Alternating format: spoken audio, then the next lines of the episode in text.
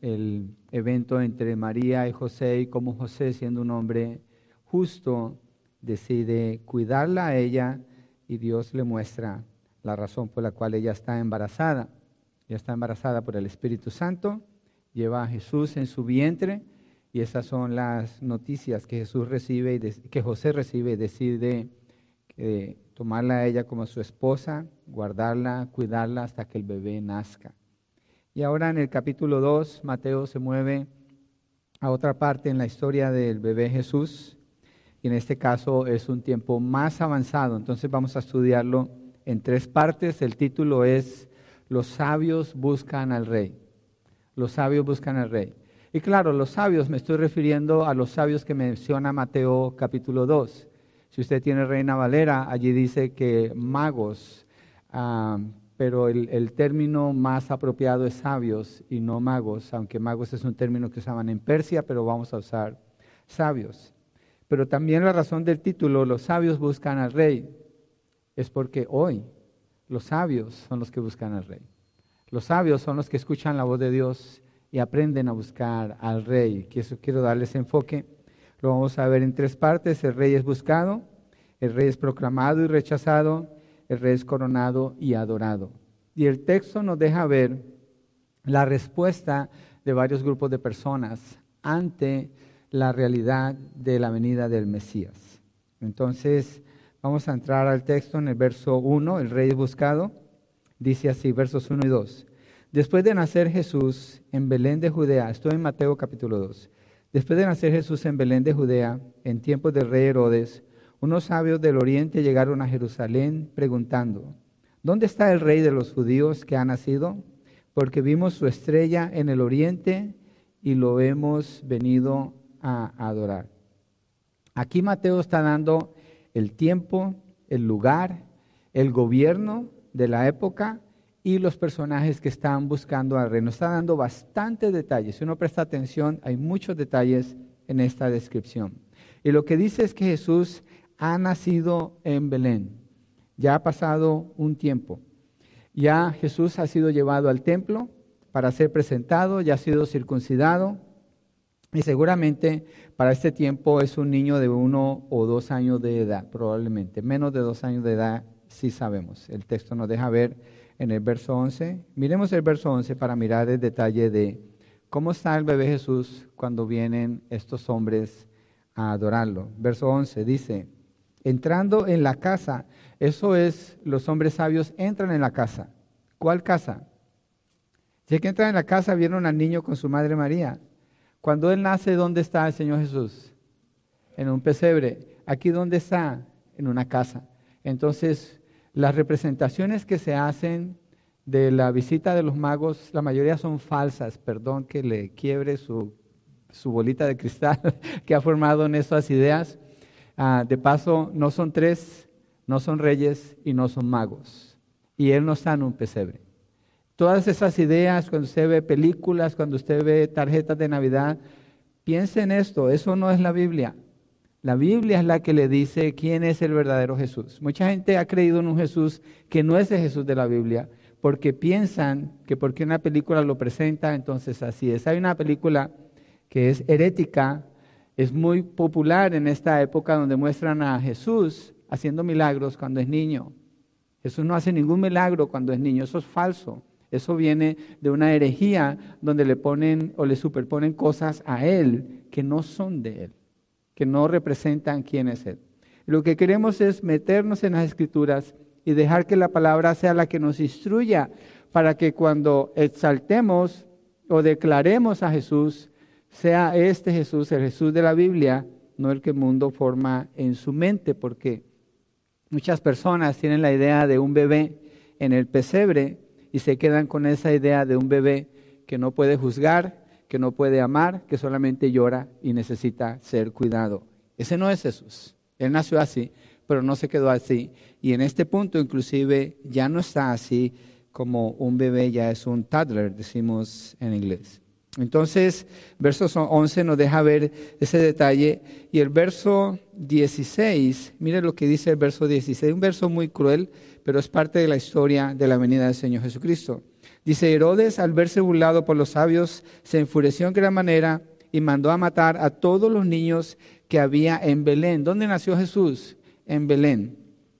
Dice que Herodes mandó a matar a todos los niños que había en Belén y en todos sus alrededores de dos años para abajo. Estoy leyendo el texto para mostrar la edad de Jesús cuando los magos vienen a adorarlo. O sea que no es un recién nacido, él está de dos años para abajo. No nos da la, edad exacta, pero así sabemos qué es lo que está sucediendo en este entonces. Entonces, para este tiempo, cuando los magos buscan a Jesús, ya los ángeles lo habían anunciado, había sido adorado por los pastores, como dice el libro de Lucas, había sido reconocido como Mesías por Simeón, también en Lucas capítulo 2, y también por Ana cuando él es presentado en el templo. Entonces, José y María han regresado del templo, ya están en Belén, están viviendo en una casa, y es allí donde sucede esto. Y Belén Belén de Judea, que es el lugar donde, donde él nació, es un pueblo pequeñito, unas seis millas al sur de Jerusalén. Entre Modesto y Siris hay ocho millas. Entonces es una distancia un poquito más cerca que eso, donde él está. Y es llamado Efrata en varios textos del Antiguo Testamento. Ese nombre Belén se le dio después de que Josué conquistó Canaán, la tierra prometida y significa casa de pan. Belén significa casa de pan. En ese pueblo es donde Jacob sepultó a su esposa Raquel, eso lo encuentra en Génesis 35.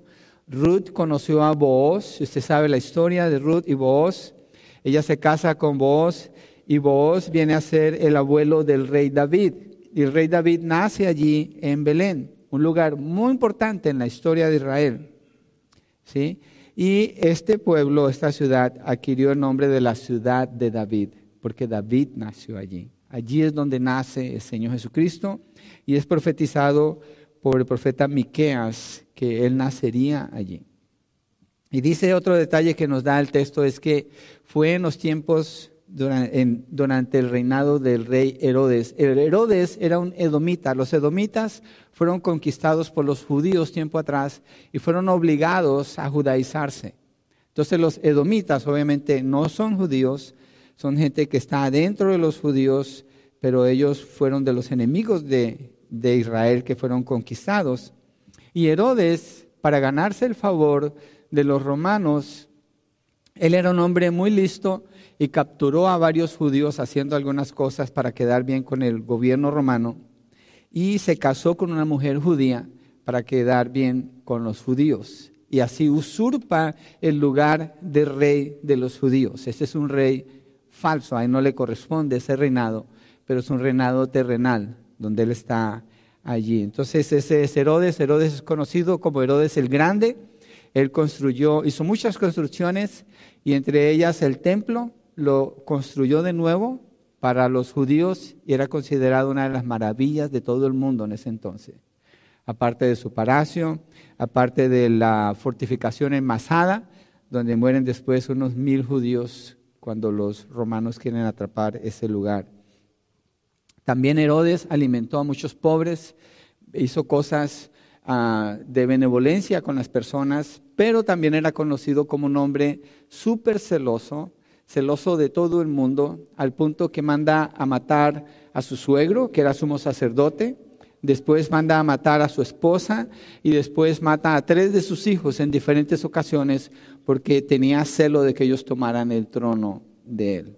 Entonces, este es el tipo de persona que es Herodes. Como él sabía que cuando iba a morir nadie iba a llorar su muerte por lo malo que era, lo que hizo fue que mandó a apresar a las personas más importantes de la ciudad y los mandó a matar. Entonces había llanto para cuando él moría. Así era Herodes, ese es el que está allí. Y dice otro detalle, entonces tenemos ya el, el, lugar donde el Señor Jesucristo nace, el tiempo, el gobierno bajo el que está, y dice que unos sabios del oriente llegaron a Jerusalén preguntando, ¿dónde está el rey de los judíos, judíos que ha nacido? Dice que vienen del oriente y dice que estos hombres llegan preguntando, es decir, ellos están absolutamente seguros del nacimiento de Jesús. Es como si usted anda buscando una dirección, usted ya vio la dirección y usted pregunta por esa dirección. Usted no pregunta si la dirección existe, usted pregunta por la dirección porque usted quiere llegar a ese lugar. Así preguntan ellos. Ellos no preguntan si Jesús ha nacido. Ellos preguntan, ¿dónde está? ¿Dónde está el que nació? Ellos vienen con una seguridad absoluta de que Él ha nacido y seguramente ellos lo que hicieron fue preguntar por toda Jerusalén, una ciudad grande, y como sabemos que ni eran tres, ni eran reyes, ni eran magos, eran muchos, era una caravana. ¿Por qué? Porque esta gente son personas muy importantes del Oriente, que tienen que ver con coronación de reyes en el Oriente. Y cuando ellos vienen, vienen en caravanas, con camellos, con caballos, con servidores. Entonces Jerusalén nota la presencia de estas personas. Y ellos están preguntando, ¿dónde está el rey de los judíos que ha nacido? Y miren que ellos usan el título rey para referirse al bebé. ¿Dónde está el rey de los judíos que ha nacido?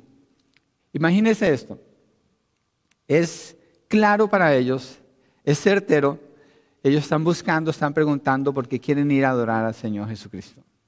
Y cuando preguntan en Jerusalén, nadie sabe de quién están hablando.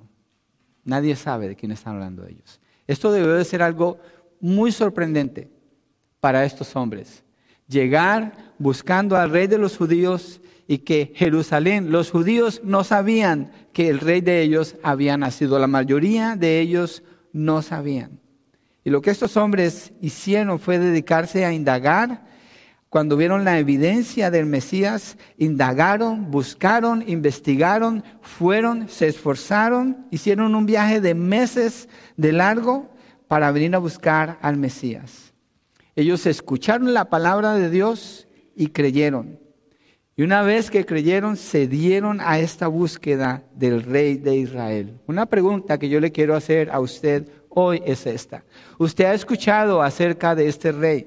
Usted ha escuchado acerca de este Mesías, seguramente. Usted ha escuchado las escrituras leídas, hoy las leímos. Si hoy hubiera sido su primer día, usted ya escuchó acerca de este Mesías. Si usted cree debe demostrarlo con una respuesta intensa. Estos hombres cuando buscaron a Jesús, no fue una, una, búsqueda casual, no fue a ver cuándo me toca vacaciones, a ver si puedo ir allá, no. Ellos dejaron todo lo que tenían en su lugar para ir a buscar al Mesías, porque entendieron y creyeron que era el rey de Israel, el rey enviado por Dios. Esa es la búsqueda que debe haber en su corazón.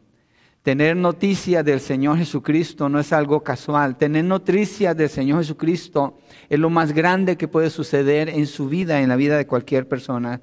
Y estos hombres reflejan que así fue con ellos. Y la razón es porque ellos tuvieron fe. Ellos creyeron. Y emprenden ese viaje para ir, para ver y para postrarse ante el Mesías. Tienen una meta, una sola, y esa es la que los está moviendo hasta allá. Y dicen ellos, porque vimos su estrella en el oriente y lo hemos venido a adorar. Una pregunta que sale es esta. Estos hombres no son judíos, no son israelitas. Ellos no viven allí en Palestina, donde está Israel. Dice que vienen del oriente. Se cree que venían de Persia. ¿Cómo es que ellos saben acerca del Mesías? ¿Cómo es que ellos saben más que la gente que vive en Jerusalén acerca del Mesías? ¿Cómo supieron? ¿De dónde sacaron ellos esta información? Quiero que miremos un texto en Daniel 2.48, donde podemos encontrar una pista allí de por qué estos hombres sabían tanto. Daniel 2.48, mire lo que dice. Daniel 2.48. Antes de leer el texto, déjenme me doy un poquito de background. Daniel es capturado junto con otros judíos por Babilonia. Son llevados, llevados a Babilonia cuando es un muchacho en ese tiempo el rey de Babilonia tiene un sueño y le pide a los sabios, mira la palabra que estoy usando, sabios, que en el Nuevo Testamento dice magos, son los mismos, zápatras y otros que hacen esa tarea de instruir a los reyes, aconsejar a los reyes, practican la adivinación, magia, estudian las estrellas, astrología, todo esto, pero eran considerados los sabios en los reinos y ellos ah, tenían tanta influencia en los reinos del oriente que prácticamente ellos eran los que coronaban a los reyes. Si ellos no los, no los, ah, no, lo, no hacían esas ceremonias, no eran reconocidos como reyes. Casi a ese punto están las cosas. Entonces, el rey Nabucodonosor tiene un sueño, llama a estos hombres para que le interpreten el sueño, ninguno puede, y él dice, hay que matarlos a todos. Ninguno puede quedar en vida porque ya demostraron que no pueden saber estas cosas. Daniel pide una audiencia con el rey, ora a Dios y le dice, Señor, muéstrame para que no maten a todos estos hombres y a nosotros. Dios le revela a Daniel cuál es el sueño, le dice el sueño y mire lo que sucede aquí en el verso 48. Entonces el rey engrandeció a Daniel y le dio muchos regalos espléndidos y le hizo gobernador sobre toda la provincia de Babilonia y jefe supremo sobre todos los sabios de Babilonia. Todos los sabios de Babilonia. Entonces, Daniel es el que conoce a Dios en Babilonia. Daniel es el que sabe acerca del futuro. Si estudiáramos el libro de Daniel, habla de la venida del Señor, habla del reinado terrenal del Señor Jesucristo, habla del anticristo. Él da toda esa información que el Señor le revela. Daniel es considerado como un apocalipsis en el Antiguo Testamento. Entonces Daniel enseñó acerca de Jesús allí en estos pueblos orientales. Daniel instruyó a estos hombres, les habló de quién era el Mesías, pero no solo eso, Daniel dio testimonio porque él inclusive después cuando hay amenazas de muerte, para que paren de adorar a Dios, él adora a Dios, él ora y es llevado al foso de los leones. Entonces hay un testimonio, hay un testimonio claro de parte de Daniel. Entonces cuando nos movemos al libro de Mateo y dice que estos hombres vinieron del oriente, que habían visto la estrella en el oriente y vienen a adorar, han visto la estrella del Señor Jesucristo, nos indica por qué ellos están tan seguros del nacimiento del Señor Jesucristo. Ellos conocen, porque Dios ha usado a alguien atrás. El libro de Daniel sucede en los años 500 antes de Cristo, cuando Él da ese testimonio, eh, da la palabra del Señor. Entonces los sabios saben de Jesús, porque han escuchado que la palabra del Señor. ¿Por medio de quién? De uno de sus profetas, que es Daniel, cuando Daniel fue preso por los babilonios. Pero a pesar de eso, él decidió adorar a Dios y Dios lo usó así. Y cuando dice que ellos vieron la estrella, el término estrella, hay gente que dice es un cometa, o es la, cuando eh, convergen Júpiter y otro planeta y entonces se forma cierta luz.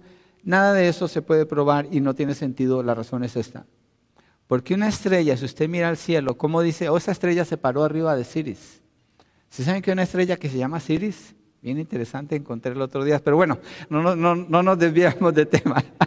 El punto es que no tiene sentido que una estrella, usted diga, esta estrella me guió a tal lugar. No se puede, porque la distancia es demasiado, la altura es demasiado. Entonces es algo más. Lo que se cree y que lo que está hablando de ellos es la chequina. La chequina es la gloria de Dios, el resplandor de la gloria de Dios. Cuando estudiamos en el libro de Éxodo, la chequina, la gloria de Dios, guió a Israel a través del desierto por 40 años hasta llegar a la tierra prometida. Entonces la chequina de Dios, la gloria de Dios ha guiado a estos hombres. Eso es lo que ellos han visto. Esa es la señal que ellos han visto. Y no solo eso, seguramente eh, a través de las escrituras que han leído y a través de la voz de Dios que han escuchado, ellos saben acerca del Mesías, saben el tiempo exacto y quieren venir a adorarlo. Miremos números 24, 17. Quiero mostrar una referencia allí donde habla de, eh, usa el término estrella para referirse a la venida del Señor, en números 24, 17. Y es bien interesante porque el que está dando esta profecía no es nadie más que Balaán. Balaán era un falso profeta. Y uno dice, ¿un falso profeta está profetizando de Dios? Sí, Dios lo usó a él para profetizar algunas cosas que eran verdad acerca de él. Y dice así, verso 17, lo veo pero no ahora, lo contemplo pero no cerca. una estrella saldrá de Jacob. Mire el término que está usando, estrella. Una estrella saldrá de Jacob. ¿Quién es esa estrella? Jesucristo. Jesucristo es esa estrella a la que él se está refiriendo. Y un cetro se levantará en Israel, está hablando de su reinado, que aplastará la frente de Moab y derrumbará a todos los hijos de Seth, que eran los que querían maldecir a Israel en ese entonces. Entonces, el término estrella es usado en relación con Jesucristo. Miremos un texto en el Nuevo Testamento en Apocalipsis 22, 16. Apocalipsis 22, 16. Le animo que cuando usted, si ha escuchado la voz de Dios, la palabra del Señor, busque al Señor, no en las películas, no en las historias populares, no, búsquelo en la Biblia, búsquelo en las Escrituras, allí es donde lo va a encontrar. Ahí es donde lo estamos buscando y encontrando ahora. Este texto lo quiero usar porque se refiere a él como estrella o lucero. Apocalipsis 22, 16.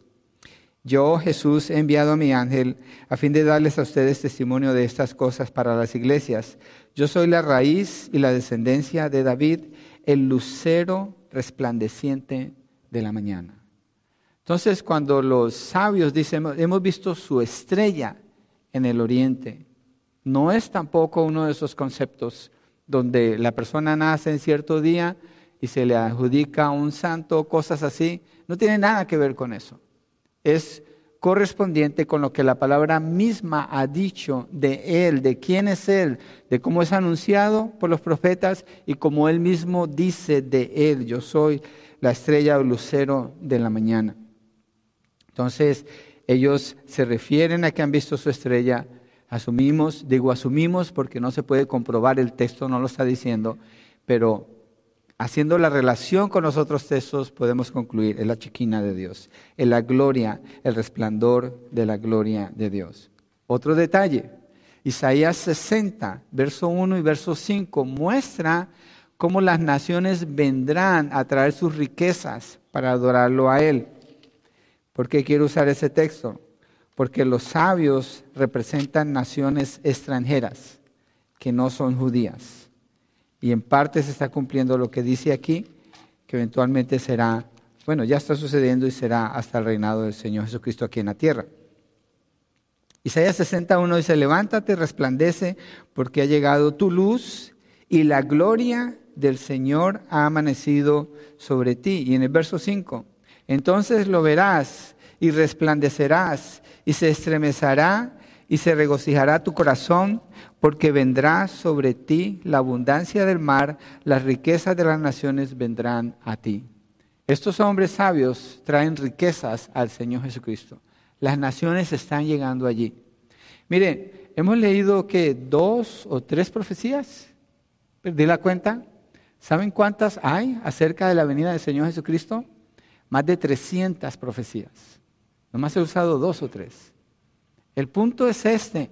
Los sabios saben de Jesús porque Dios ha dado suficiente información para que se conozca de Él, para que se sepa quién es Él. Usted hoy tiene suficiente información para saber que Jesucristo nació en Belén, que nació de una mujer virgen, que nació siendo humano para venir a morir en la cruz pagando por los pecados. Usted puede tener el perdón de sus pecados si cree en este Jesús y lo busca. Entonces estos hombres están plenamente convencidos y bien definidos en cuanto a la identidad del niño. Se refieren a él como el rey de los judíos. No simplemente dicen un bebé que nació en Belén, no, el rey de los judíos y entienden que es Dios encarnado y su meta es adorarlo. Y no dicen un rey de los judíos, sino el rey de los judíos. El rey de los judíos. El que tienen ahora Herodes ha sido impuesto por los romanos. Él no es un rey genuino sobre los judíos. Este es el rey. Entonces, los hombres sabios fueron sabios porque ellos creyeron las profecías. Ellos fueron sabios porque creyeron en el Mesías.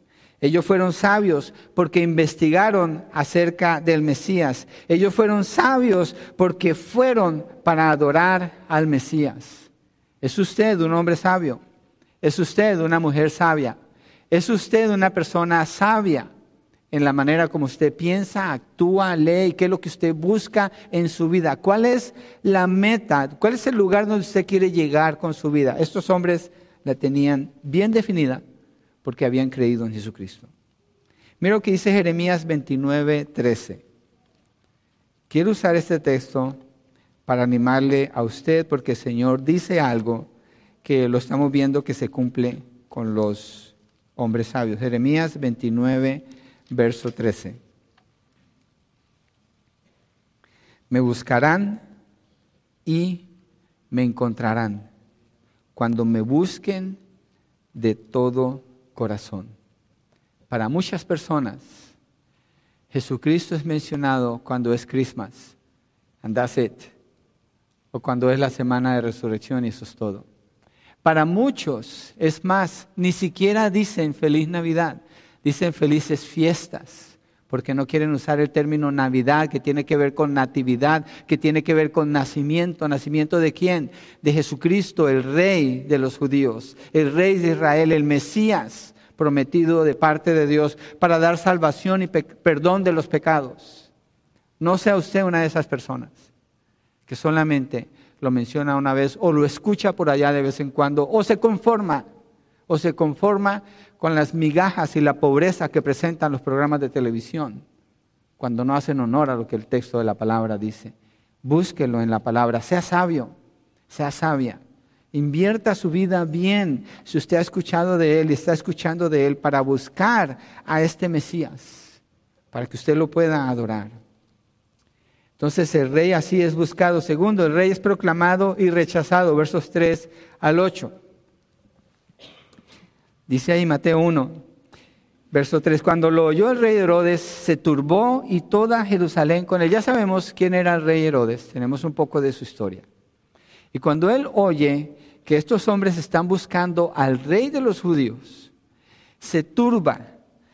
Turbarse es estar eh, como movido, como decimos, le movieron en el tapete, como que todo se cambió en ese momento y hay temor, hay incertidumbre. Y este hombre se turba y todo Jerusalén con él. ¿Por qué dice que todo Jerusalén con él? Pues primero porque esta caravana, que son cientos de personas, están buscando dónde está el rey de, los judíos. Y nadie sabe dónde está el rey de los judíos. Ellos se turban, pero no solo por eso, sino porque si Herodes se turba, todo Jerusalén se turba. Porque Herodes era un hombre perverso, maligno, y las cosas que él podía hacer cuando estaba turbado eran aterrorizantes. Entonces todos están turbados. Han escuchado del rey de los judíos pero Herodes es el que está reinando sobre los judíos, entonces siente, siente temor. ¿Sí? El arboloto en la ciudad es notable y entonces en el verso 4 el rey reunió a todos los principales, sacerdotes y escribas del pueblo y averiguó de ellos dónde habría de nacer el Cristo. Ellos son los que conocen la ley, ellos son los que conocen de la palabra de Dios. Jesucristo le dice a Nicodemo en Juan capítulo 3, tú ¿Eres maestro de la ley? ¿Eres maestro de Israel y no sabes eso? Cuando le habla acerca del nacimiento y no sabe. Estos hombres así están. Y ellos van y buscan en las escrituras. ¿Dónde más van a buscar acerca del Mesías? En las escrituras. Es allí donde se encuentra. Es allí donde se sabe. Mire, la gente habla, mucha gente dice, yo creo en Dios. Usted los mira, viven como el diablo y dice, ¿este cree en Dios? ¿En cuál Dios? ¿De, quién se está refiriendo? Otro dice, mi Diosito, Él me hace todo lo que yo le pido. Pues lo carga en el bolsillo. No es el creador del universo, no es el que sostiene todas las cosas. Dios es el que se revela en las escrituras. No existe manera posible de conocer nada acerca de Dios, ni por experiencia, ni por sueños, ni por cuentos, ni por tradiciones sino en la palabra de Dios. Claro, aquí habla de sueños, pero en la palabra de Dios. La palabra misma dice, la fe viene por el oír y el oír la palabra de Dios. Es allí donde se puede encontrar. Entonces Herodes reúne a todos los principales sacerdotes y escribas del pueblo y averigua de ellos dónde había de nacer el Cristo. Y es interesante porque usa el término Cristo, que quiere decir Mesías. Y él manda a preguntar por qué él está casado con una mujer judía y porque es medio judío. Entonces él sabe de la venida del Mesías, como todos en Israel deberían de saber. Y el verso 5 dice, y ellos le dijeron, en Belén de Judea, tienen certeza. ¿Quiénes tienen certeza a buscar al bebé Jesús? Los, los sabios, ya iba a decir magos, magos sabios saben, este término persa, pero los sabios son, tienen certeza de él. ¿Quiénes más tienen certeza del Señor Jesús? Los escribas y los sacerdotes. La respuesta de ellos es en Belén de Judea. ¿Y por qué tienen esa certeza? Mira lo que dice el texto. Porque así está escrito por el profeta. Y sin darse cuenta, ellos están leyendo la proclamación que Miqueas hizo 710 años antes de la venida del Señor Jesucristo, cuando en Miqueas 5:2 dice exactamente el lugar donde Jesús iba a nacer. Verso 6, y esto es lo que dijo el profeta. Y tú, Belén, tierra de Judá, de ningún modo eres la más pequeña entre los príncipes de Judá, porque de ti saldrá un gobernante que pastoreará a mi pueblo Israel. Entonces está dando el lugar donde él va a nacer, está dando la descripción de quién es él como gobernante o como rey, como el rey de Israel, porque dice pastoreará a mi pueblo Israel. 710 años atrás, y todavía este profeta está hablando allí. Y 2732 años después, el día de hoy, ese profeta sigue hablando porque yo leí sus palabras. Le acabo de decir a usted sus palabras. Es en Belén donde él va a nacer, el gobernante que va a pastorear al pueblo Israel. Ellos tienen esa certeza, pero cuando leen la palabra, la leen como letra muerta, no significa mucho para ellos porque no está en sus corazones esperar al Mesías. Ellos tienen otro reino que están cuidando y, no están esperando al rey como Dios lo había prometido. Ellos debían haber respondido, ¿cómo? Con búsqueda, con disposición para ir y adorar. Pero el rey Jesús no tenía cabida en su propio reino religioso con el que influenciaban a Israel, estos líderes religiosos, estos sacerdotes y estos escribas que eran los expertos en la interpretación de la ley. Entonces ni los principales sacerdotes, ni los escribas, ni el conocimiento que tenían, ni el estatus que le daba su tradición en la fe, les ayudó para creer. Ellos no pudieron negarse a eso, no pudieron despojarse para creer en el Señor Jesucristo. Y no quisieron leyeron la profecía, vieron los que venían a adorar al Señor Jesucristo, vieron la reacción de Herodes, pero aún así todavía deciden no creer. Se limitan a leer la profecía. No sea usted uno de ellos que solamente lee el texto y cuando termina de leer es como un hombre que mira su rostro en el espejo y una vez que se va no se acuerda qué fue lo que vio allí. Tiene que meditar en la palabra, tiene que buscar en ella, tiene que dejar que esté dentro de su corazón, que se quede allí. Proclaman al Mesías sin saberlo, lo proclaman. Y Herodes se cree a este punto lo que le están diciendo, pero lo ve como una oportunidad para eliminar al Mesías. Hay otro que cree que es Herodes. Herodes sabe que hay un rey. Pero todo lo que puede ver en el Señor Jesucristo es un enemigo que hay que eliminar. Y se dedica a hacer eso, lo leímos antes en una referencia que hice, cuando mata a todos los niños menores de dos años, porque quiere matar a Jesús. Verso 7 dice, entonces Herodes llamó a los sabios en secreto y de ellos determinó el tiempo exacto en que había aparecido la estrella. Investiga de los sacerdotes, de los escribas, toma esa información, investiga de los sabios, lo que los sabios saben, pone toda la información. Herodes es el hombre que más sabe acerca de Jesús a este punto. Es el que más sabe. Tiene toda esa información exacta acerca del lugar, acerca del tiempo y acerca de quién es Él. Pudiera postrarse y adorar al Señor, pero todo lo que le interesa es confirmar su nacimiento para deshacerse de la amenaza que el Señor representa para él. Muchas personas pueden hablar de Jesús, pueden hablar de Dios, Pero cuando la conversación se acerca mucho al punto de que se trae más revelación, su corazón se cierra, se endurece y cambian la conversación. Se van para otro lado. Ya no quieren estar allí. Ya de repente es aburrido el tema, ya no quieren escuchar más porque les empieza a molestar lo que empieza a provocar en sus corazones. Así es con Herodes. Herodes tiene tanta información. Y mire lo que él hace en el verso 8. Y enviándolos a Belén, dijo, vayan y busquen con diligencia al niño, y cuando lo encuentren avísenme para que yo también vaya y lo adore. ¿Qué es lo que está diciendo Herodes? Mire, Herodes, el malvado Herodes. Él está diciendo, búsquenlo con diligencia y él está esperando que lo encuentren. Él tiene la certeza que los sabios tenían cuando, o tienen cuando llegan allí, la misma certeza de Jesús. Él sabe que lo van a encontrar. Dice, cuando lo encuentren, avísenme para que yo también vaya y lo adore. No manda a ninguno de sus, ¿cómo se dice en, México? A chichincles sí se dice así. No manda ninguno de los que le puede ayudar para que le traiga la información, sino está confiado. Lo van a encontrar, ya tiene toda la información, escuchó lo que dicen los profetas, escuchó lo que dicen los sabios, Dios le había hablado a ellos, ponen la información junto. Vayan, cuando lo encuentren, dígame para que yo vaya y lo adore. Lo que él quiere es que le digan dónde está para ir y matarlo.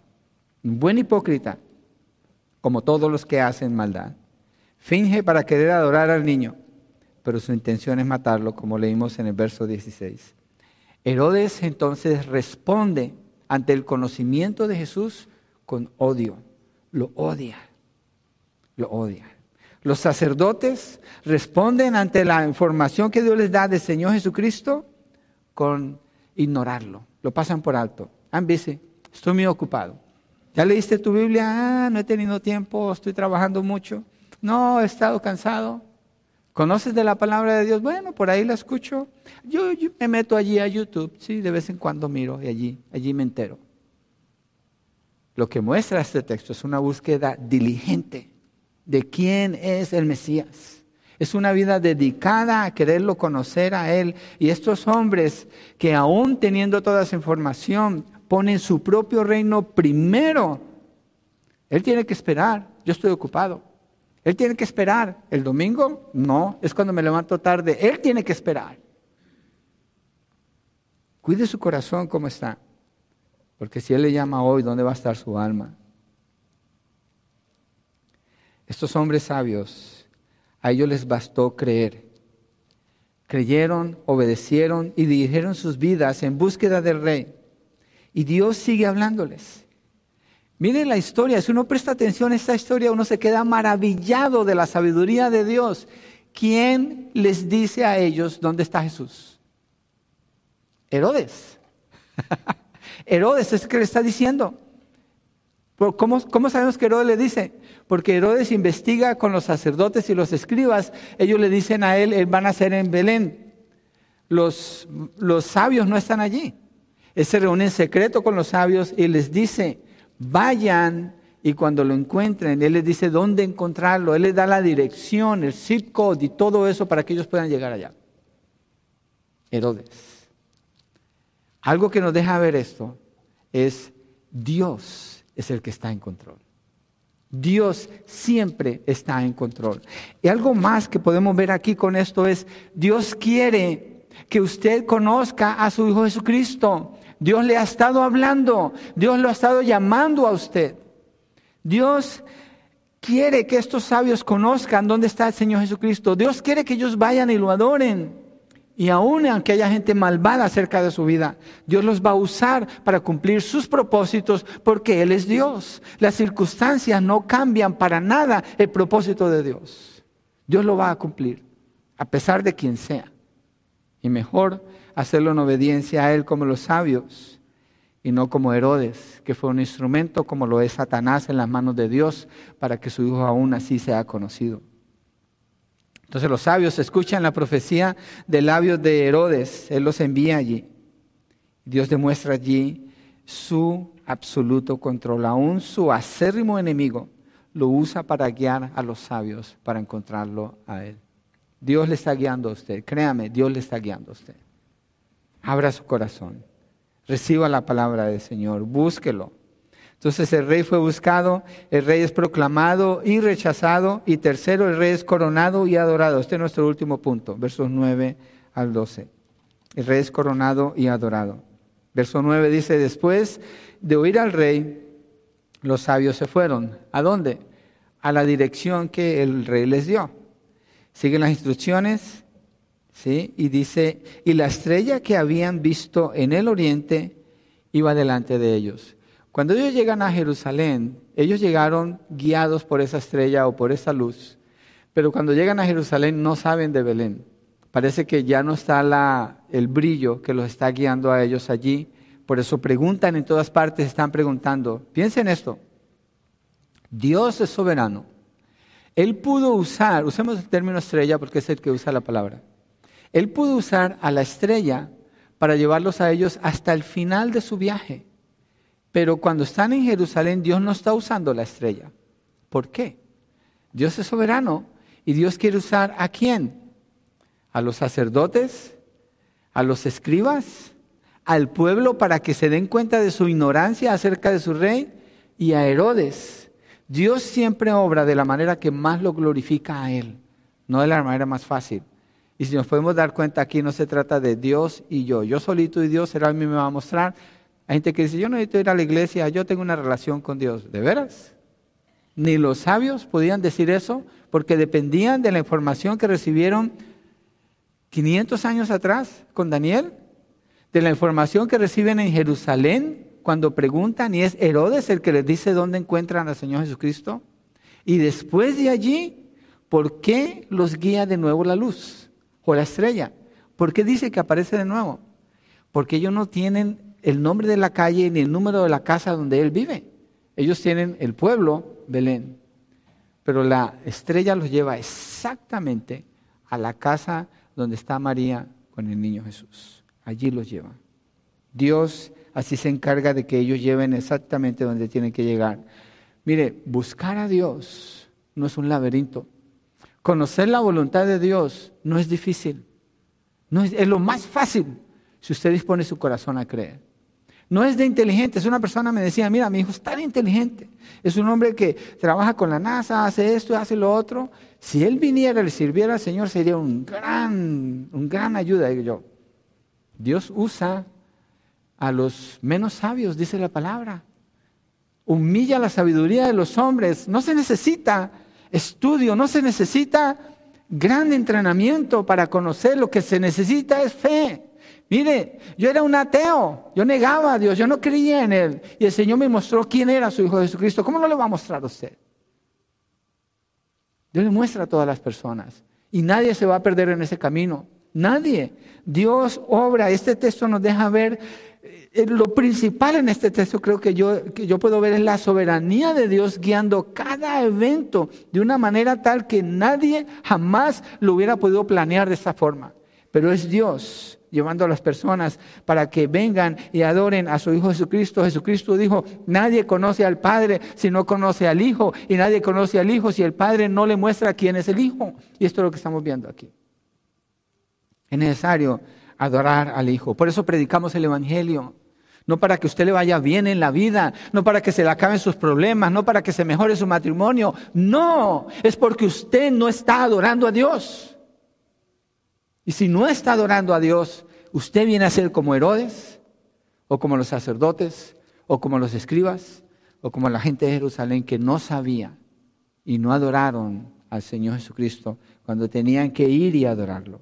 Dios está obrando para que todos ellos sepan, Dios está obrando.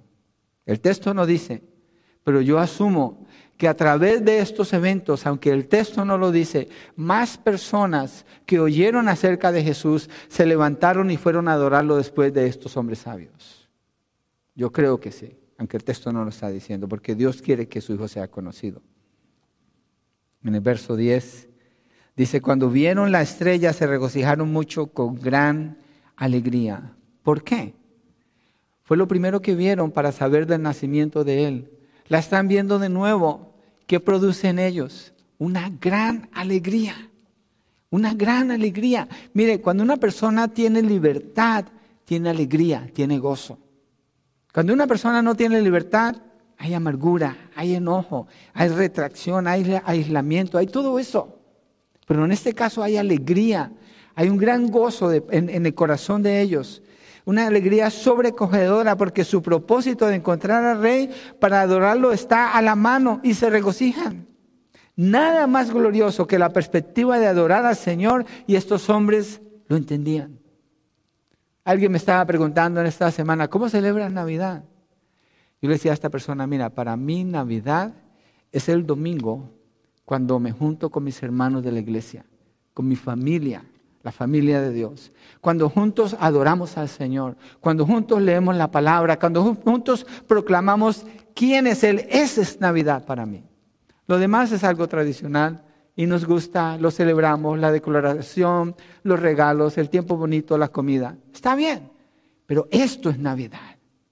Venir a adorar al Señor. Eso es Navidad. Los sabios sabían que esa era la Navidad, ir y adorar al Señor Jesucristo. Los pastores cuando el ángel les habló fueron y adoraron al Señor Jesucristo. Simeón cuando vio al Señor Jesucristo entendió esa era la Navidad y adoró al Señor Jesucristo. Ana, la anciana que iba al templo, lo vio y lo adoró. Eso es. Eso es lo que significa el mensaje de este tiempo del año que a muchos al final los entristece porque pasan las fechas y se dan cuenta que su corazón está vacío, porque nunca encontraron al Mesías, nunca fueron a adorarlo, fueron a buscar otras cosas, pero no a Él. Verso 11 dice, entrando en la casa vieron al niño con su madre María y postrándose lo adoraron. Y abriendo sus tesoros le presentaron obsequios de oro, incienso y mirra. Esta no es una lectura casual. Esto está indicando mucho lo que está sucediendo con estos hombres después del viaje que han hecho. Cuando llegan allí, ven al niño con su madre María. ¿Qué hacen ellos? Queremos hablar contigo, mira, queremos revisar alguna evidencia, si tú nos confirmas este niño cuando nació. Ellos no preguntan nada. Ellos ven a Jesús y saben quién es Él. ¿Y qué es lo que hacen? Se postran y lo adoran. Eso es lo que pasa con una persona. Cuando entiende quién es el Señor Jesucristo, se postra y lo adora. Puede que sea físicamente cayendo en el suelo, yo no sé, pero lo que sí está mostrando es el corazón. Un corazón completamente rendido a Él. Un corazón completamente entregado a Él. Lo adoran, se postran, están rostro en tierra frente al Rey de Israel no tiene que haber ningún hecho milagroso para ser reconocido, sino solo haber escuchado el anuncio de parte de Dios. Esto es suficiente. Hay gente que piensa que si se ven milagros, la gente va a venir al Señor. Mm, eh, Abraham le dice a, a, Lázaro cuando muere y el rico muere, le dice al rico, mira, aunque se levante Lázaro de los muertos, aunque uno muerto se levante y lo vean, no van a creer. ¿Cómo van a creer? Le dice, tienen a Moisés y a los profetas, a ellos escúchenlos. Es por escuchar la palabra de Dios que se conoce quién es el Hijo de Dios y entonces se puede llegar a adorarlo habiendo tenido el perdón de los pecados, que es lo que Él ofrece. Para eso vino el Señor Jesucristo. Juan 3:16 dice, de tal manera amó Dios al mundo. Este texto, si usted lo lee, usted lo que encuentra es amor, amor, amor, bondad, compasión, misericordia. Dios soberanamente dirigiendo a estos hombres para que adoren a su, Hijo. Dios soberanamente usando la intención del corazón de ellos para que en Jerusalén sepan del nacimiento de su Hijo, para que Herodes sepa también. Pero Herodes decide odiarlo, los líderes religiosos lo ignoran, pero estos hombres van y lo adoran porque ellos han creído lo que la palabra de Dios les ha dicho acerca del Mesías. El camino es claro, la guía del Señor es precisa. Allí están finalmente en ese momento esperado y postrándose, lo adoraron y abrieron sus tesoros y le presentaron obsequios de oro, incienso y mirra. Otro elemento que esto deja ver es, nadie se presenta ante un rey con las manos vacías. Y el regalo que la persona lleva delante del rey indica el valor que ese rey tiene para esa persona y ellos le llevan incienso, mirra y oro. Regalos muy valiosos, donde ellos están demostrando con una acción monetaria el valor que Dios representa para ellos y Dios usa eso para revisar el corazón de las personas. Constantemente Él lo hace así. Dios le había enseñado a Israel desde el Antiguo Testamento que no llegaran a Él con manos vacías, que trajeran sacrificios, que trajeran ofrendas. Y Él les dice cuáles, cómo y cuándo. Y los que creyeron en la palabra de Dios hicieron como Dios les había mostrado. Y estos hombres traen a Dios lo mejor lo mejor que le pueden traer a Él. Dice que de sus tesoros, no de lo que le sobra, sus tesoros. Y estos regalos son un elemento esencial en la adoración. Esencial en la adoración. Primero rinden su corazón, rinden su voluntad, rinden sus vidas, hacen este viaje, se postran ante Él y le entregan estos tesoros valiosos que son señal de adoración se despojan ante Él. Y lo están prácticamente, al hacer esto, ellos están coronando a Jesús como el rey de Israel. Lo que está sucediendo aquí es una coronación. Es una, no, no como la coronación que sucede cuando está la entrada triunfal en Jerusalén. Dicen Osana, Osana al hijo de David y después están gritando, crucifícalo. Esta es una verdadera coronación, porque no es del momento, no es algo de una emoción, sino es una respuesta en obediencia y en fe a lo que Dios ha revelado de quién es su Hijo. Y le traen oro, el oro representa realeza, es el metal, el metal más fino que existe. Le traen incienso, que es un saumerio usado en ocasiones especiales, algo sumamente costoso, que daba una, fragancia exquisita y lo usaban en el templo como señal de querer agradar a Dios. Entonces es usado para Dios habla de deidad.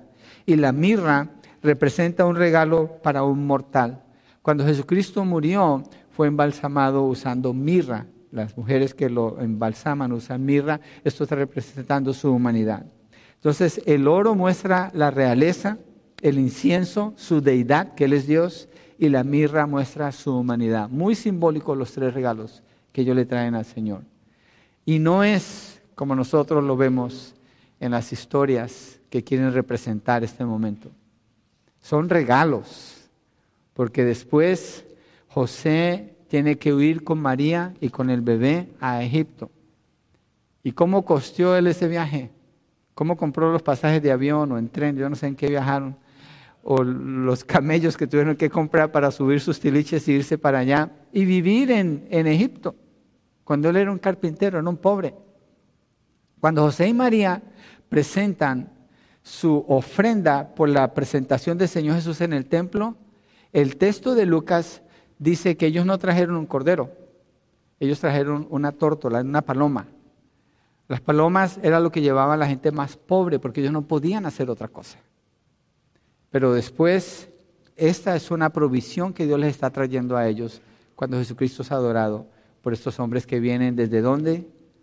Desde el oriente para adorar al Señor Jesucristo. Y así culmina la búsqueda. Y ellos cumplen su propósito. El verso 12 dice, habiendo sido advertidos por Dios en sueños, que no volvieran a Herodes, se fueron por su tierra, para su tierra, por otro camino. De nuevo, Dios les habla, les da una advertencia, los quiere proteger a ellos y quiere proteger al niño. Desde el principio hasta el fin, Dios está obrando, Dios es soberano, Dios quiere, Dios quiere que usted sea sabio, que usted sea sabia, busque al rey.